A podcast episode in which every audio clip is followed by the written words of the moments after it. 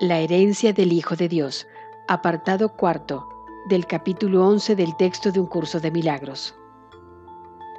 Nunca olvides que la filiación es tu salvación, pues la filiación es tu ser. Al ser la creación de Dios, es tuya, y al pertenecerte a ti, es suya.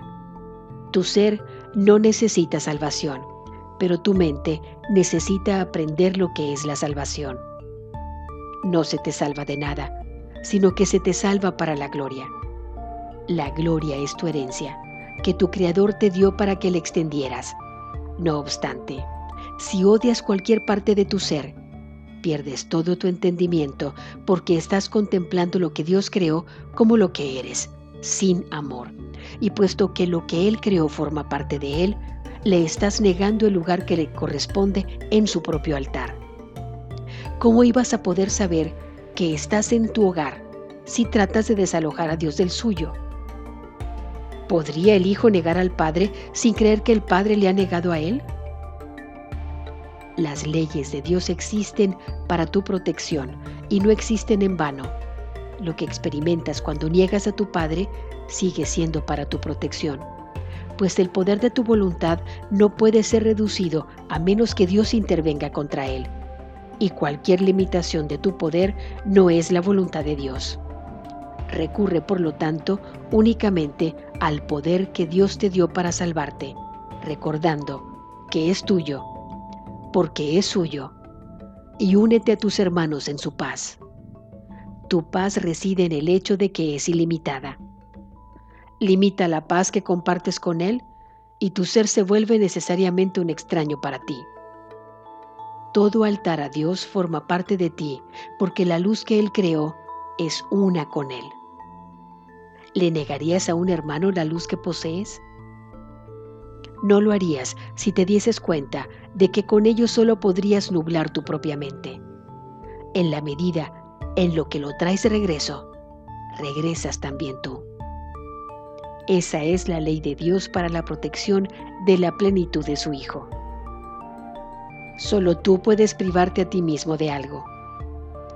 No resistas este hecho pues es en verdad el comienzo de la iluminación.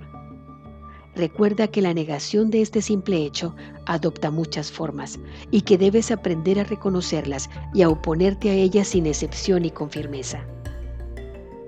Este es un paso crucial en el proceso de redespertar. Las fases iniciales de esta inversión son con frecuencia bastante dolorosas, pues al dejar de echarle la culpa a lo que se encuentra fuera, existe una marcada tendencia a albergarla adentro. Al principio es difícil darse cuenta de que esto es exactamente lo mismo, pues no hay diferencia entre lo que se encuentra dentro y lo que se encuentra fuera.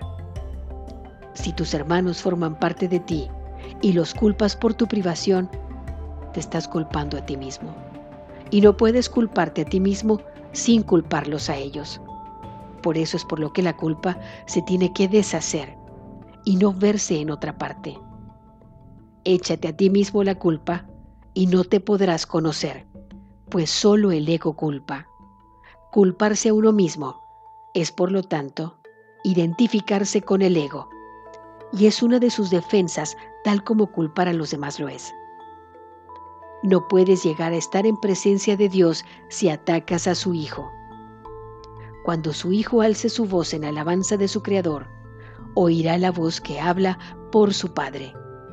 Mas el Creador no puede ser alabado sin su Hijo, pues ambos comparten la gloria, y a ambos se les glorifica juntos. Cristo está en el altar de Dios, esperando para darle la bienvenida al Hijo de Dios.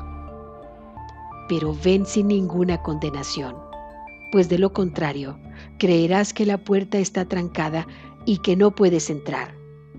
La puerta no está atrancada, y es imposible que no puedas entrar en ella donde Dios quiere que estés. Pero ámate a ti mismo con el amor de Cristo, pues así es como te ama tu Padre. Puedes negarte a entrar, pero no puedes atrancar la puerta que Cristo mantiene abierta. Ven a mí, que la mantengo abierta para ti. Pues mientras yo viva, no podrá cerrarse, y yo viviré eternamente. Dios es mi vida y la tuya, y Él no le niega nada a su Hijo.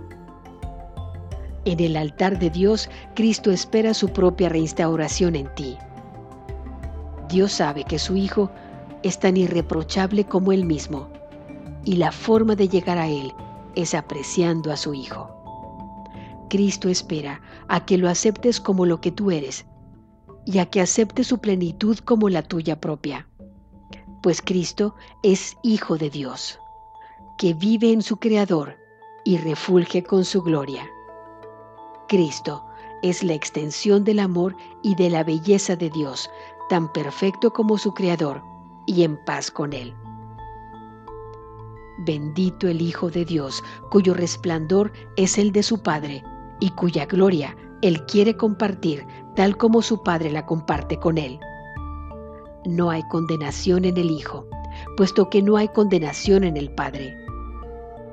Dado que el Hijo comparte el perfecto amor del Padre, no puede sino compartir todo lo que le pertenece a Él, pues de otra manera no podría conocer ni al Padre ni al Hijo. Que la paz sea contigo que descansas en Dios y en quien toda la filiación descansa.